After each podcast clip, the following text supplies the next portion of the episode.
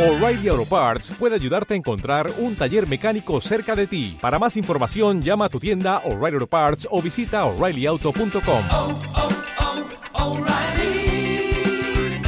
oh, Parts. Buenos días a todos los oyentes de estos audios dedicados a los aspectos generales de la nutrición humana y en particular de la nutrición aplicada al deporte.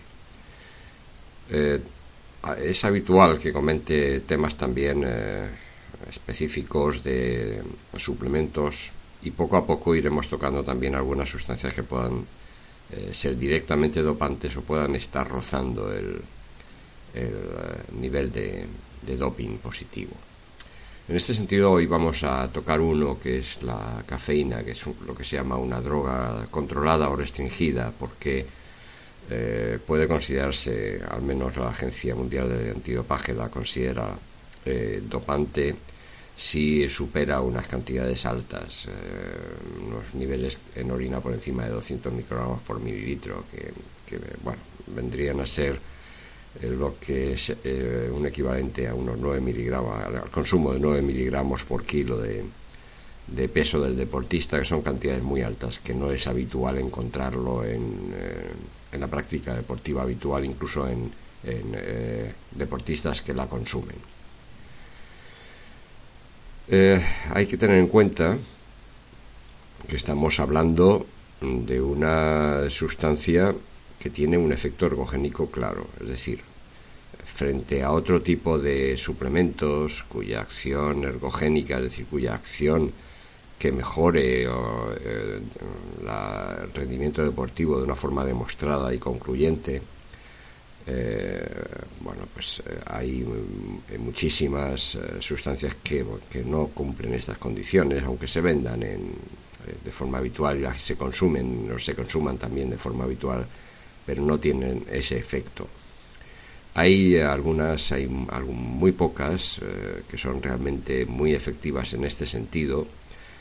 y lógicamente, claro, en ellas tiene puesta, he puesto el, la atención eh, las agencias eh, internacionales de control del dopaje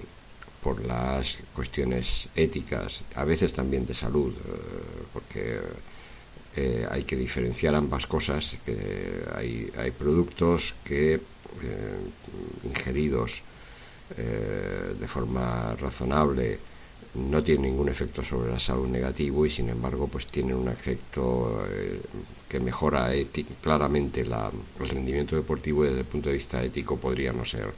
eh, adecuado y se considera una sustancia dopante. La cafeína tiene por tanto una acción eh, demostrada en, en, la mejoría del rendimiento deportivo. Por eso está, se incluyó en algunos momentos de forma definitiva en, en, entre los productos dopantes, aunque hay que eh, la agencia mundial, eh, el Comité Olímpico Internacional y organismos afines entendieron que el hecho de que la cafeína eh, se incluía en una en, en, una bebida, es el café el té, que son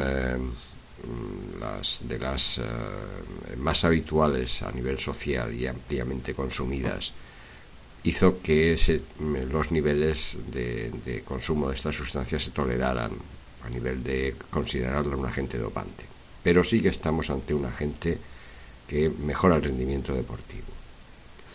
Eso es eh, tan evidente que no solamente la prescriben eh, médicos del deporte, sino que evidente que los hay muchos deportistas que lo toman de forma eh, habitual porque lo notan, notan sus efectos y la y, la consumen. La cafeína se encuentra disponible de forma habitual en productos como el café o el té, que es la forma más habitual, más eh, común en, en, que la consume la inmensa mayoría de la población. Pero también está en otro tipo de eh, compuestos, algunos eh, puramente en, como producto farmacológico, en forma de pastillas, comprimidos, que,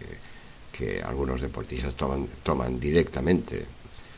eh, pero eh, otros son eh, bebidas eh, que se llaman bebidas energéticas que tienen en su composición dosis altas de cafeína junto con otro tipo de compuestos como la glucuronolactona o la taurina, etcétera. En este tipo de, de bebidas, como la conocida Red Bull, etcétera, pues el, la dosis de cafeína puede llegar a ser de 400 miligramos o más, eh, que es una, cantidad realmente importante. Ahora hablaremos de cantidades y de cómo establecer comparaciones. Pero no solo se trata de la cantidad de cafeína que llevan, que es importante, sino de la acción junto con estos compuestos añadidos que se eh, conoce como un efecto sinérgico eh, que, que potencian la acción de la propia cafeína algo que los adolescentes eh, conocen por su eh, también por a nivel práctico y que hace que uh, hasta un tercio de, los adolescentes en nuestro país las consuma mezclándola incluso en algunas en muchas ocasiones con alcohol lo cual provoca un, una auténtica eh, barbaridad desde el punto de vista de, de salud eh, poblacional es un problema importante de nuestra salud pública el, el, hecho del consumo, el alto consumo de este tipo de bebidas en la población infantil y adolescente.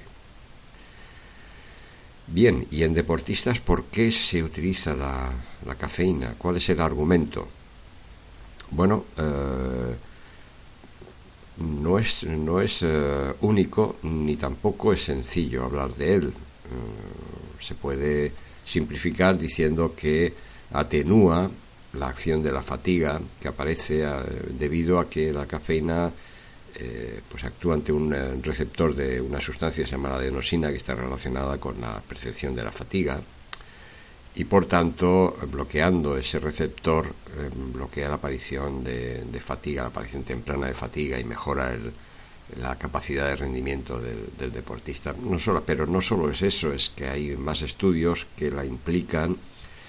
en eh, la movilización del calcio a nivel de la contracción muscular e incluso en la movilización de ácidos grasos del tejido adiposo, lo cual mejoraría la, el mantenimiento de, de eh, carbohidratos como el glucógeno eh, importantísimos en el deporte de larga duración. Eh, es decir, que su acción podría ser múltiple eh, y de hecho eh, el efecto como sustancia que mejora el rendimiento deportivo es suficientemente importante para que todos los que practican deportes aerobios la tengan en consideración. Cuando hablamos de, dosis, de efectos secundarios, de forma de uso, etcétera, hay que ser eh, enormemente precavidos. Aquí es donde de nuevo una vez más, como en múltiples audios, vuelvo a insistir en la uh, prescripción por parte de expertos de este tipo de sustancias. El eh, manejo de ellas, la, eh, el, hecho de que eh, bueno, se, sus efectos se pasen de unos deportistas a otros sin la consideración, sin lograr el, la individualización adecuada, el control adecuado de sus efectos, hace que a veces, que muchas veces se pierdan, o bien se pierdan el rendimiento, la capacidad que tiene, con lo cual se ingiere de forma inútil, o bien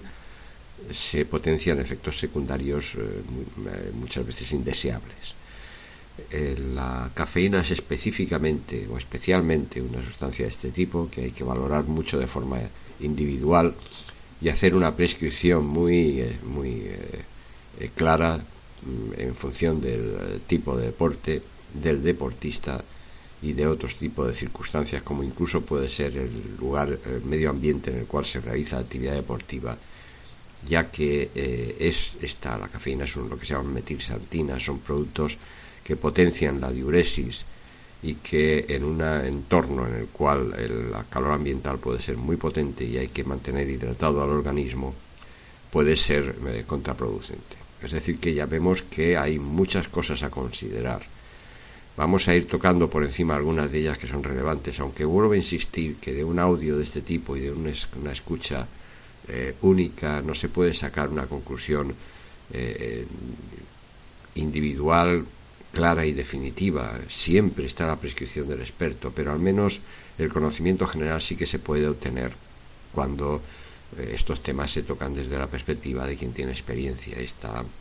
habituado a la prescripción de este tipo de productos. Bueno, eh, vamos a hacer un, eh, un esquema eh, práctico y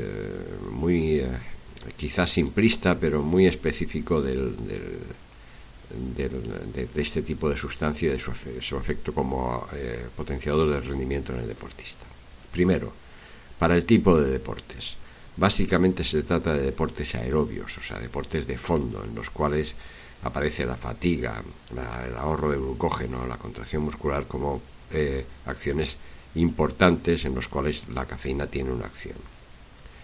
Dos,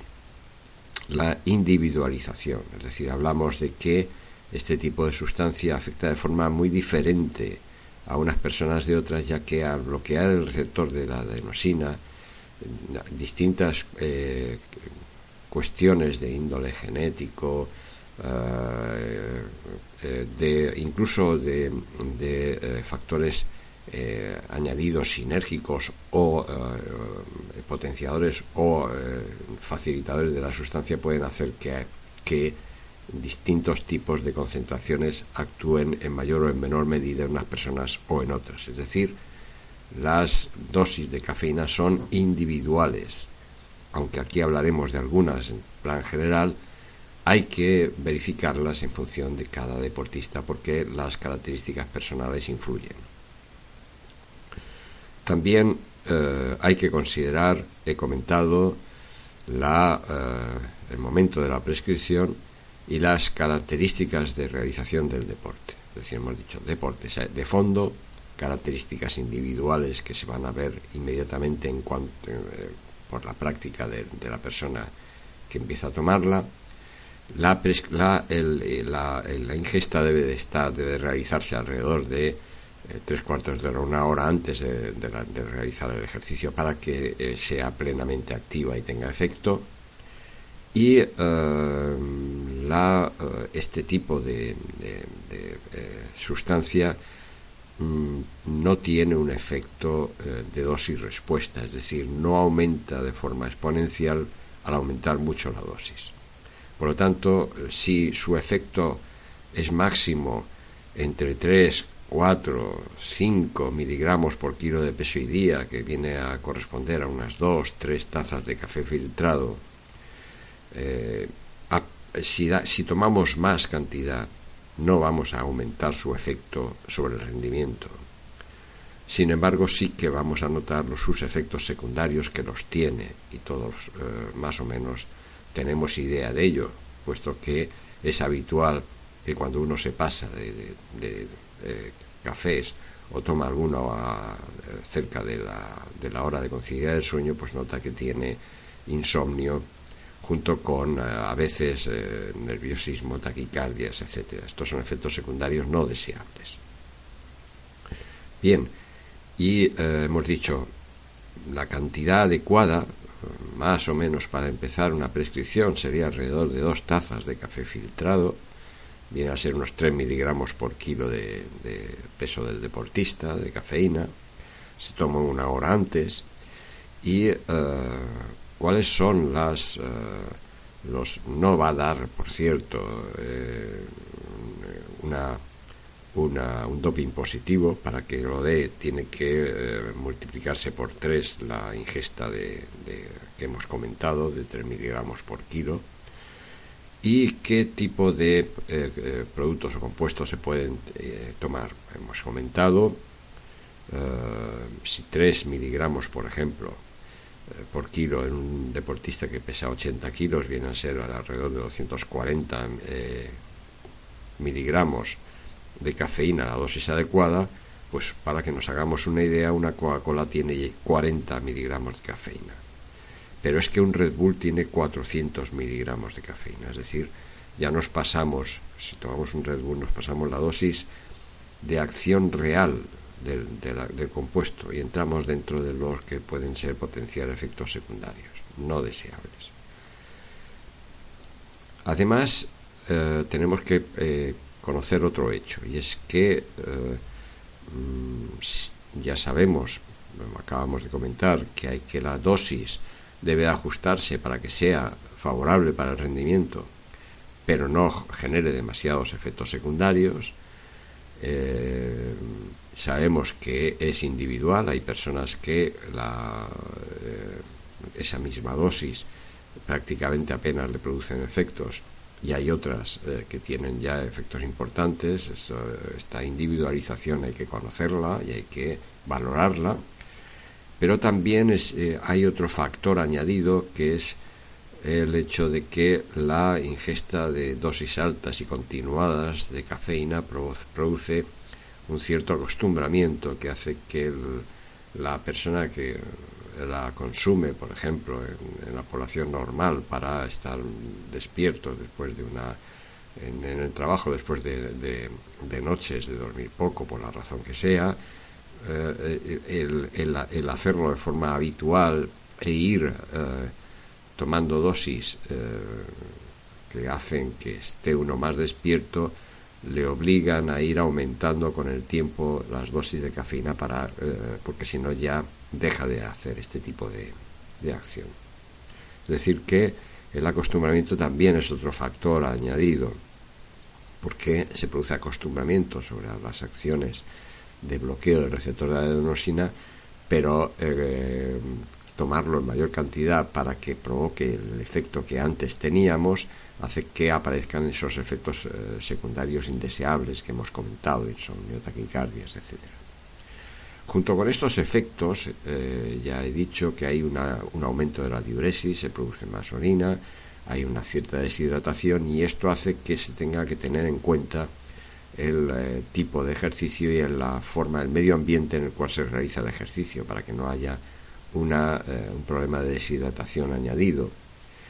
Y también otro factor importante a considerar es el hecho de que eh, puesto que en las competiciones en deportes de larga duración hay, eh, aparecen efectos gastrointestinales en muchos deportistas, también de forma individual, pero también en general favorecidos por los cambios de, eh, debidos al flujo sanguíneo al pasar al territorio muscular para realizar el, consumo del, transporte del oxígeno consumido por los músculos que lo necesitan, esos cambios de flujo sanguíneo en territorios hace que, es que disminuya en zonas como por ejemplo el, eh, intestino, en donde ya la absorción de alimentos es menos eh, prioritario en ese momento que la realización del ejercicio. Eso hace que estos pequeños problemas de pequeña isquemia intestinal eh, eh, provoque en personas más susceptibles mm, molestias gástricas eh, y de intestino, etcétera. Y el, la cafeína hay que tener en cuenta que es un inductor de la producción de ácido clorhídrico, con lo cual en personas sensibles también puede producir pirosis, ardor, sensaciones desagradables que en competición pueden tornarse en realmente muy, muy perjudiciales. Por todo ello, insisto en la importancia de la prescripción por un experto, de la consideración de todos estos factores, de observar el efecto en, uno mismo y comentarlo con el, con el, especialista para ir ajustando dosis, acciones, etcétera. Porque además hay eh, cuestiones añadidas que son relevantes que son muy interesantes, como por ejemplo el hecho de que si bien hay eh, componentes que actúan potenciando su acción, no de forma eh, saludable, sino potenciando las acciones que tiene la cafeína desde el punto de vista estimulante y que se descubrieron dando lugar a todo el boom de las bebidas energéticas, eh, factores no saludables, vuelvo a insistir. Sin embargo,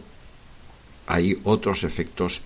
eh, producido por sustancias que son también sinérgicos, que mejoran la acción de la cafeína y que en este caso lo que hacen es que disminuyen sus efectos secundarios indeseables, como ocurre por ejemplo con el caso de la teanina, que es un aminoácido que lleva el té que de forma natural provoca este tipo de acción. Es decir, eh, si sumamos 200 miligramos de teanina a 200 miligramos de cafeína, lograremos el mismo efecto que los 300 miligramos solos de la cafeína y disminuiremos, por tanto, sus efectos secundarios. Este tipo de acción que bueno, se descubrió valorando la diferencia de, efectos que se producían al ingerir té o ingerir café, teniendo ambos una metilsantina parecida, teína en el caso del té, cafeína en el caso del café, la valoración de la diferencia que había de tomar uno u otro de, producto hizo a, investigadores japoneses centrarse en qué tenía el té eh, que hacía que su teína fuera menos eh, tuviera menos efectos eh, inadecuados en el organismo y descubrieron que se debía a la presencia de este aminoácido que es la teanina. La sintetizaron y la eh, incluyeron como suplementación para mejorar aspectos cognitivos en general en, la población normal y en medicina deportiva la hemos eh, incluido dentro de los componentes eh, suplementos que se dan a los deportistas para mejorar el rendimiento asociándolo a la cafeína para mm, evitar efectos secundarios y mejorar el rendimiento y el aumento del rendimiento deportivo conseguido con la cafeína Nada más por este audio, muchas gracias por la atención y eh, espero que eh, haya sido útil y haya servido de algo. Cordial saludo a todos los oyentes.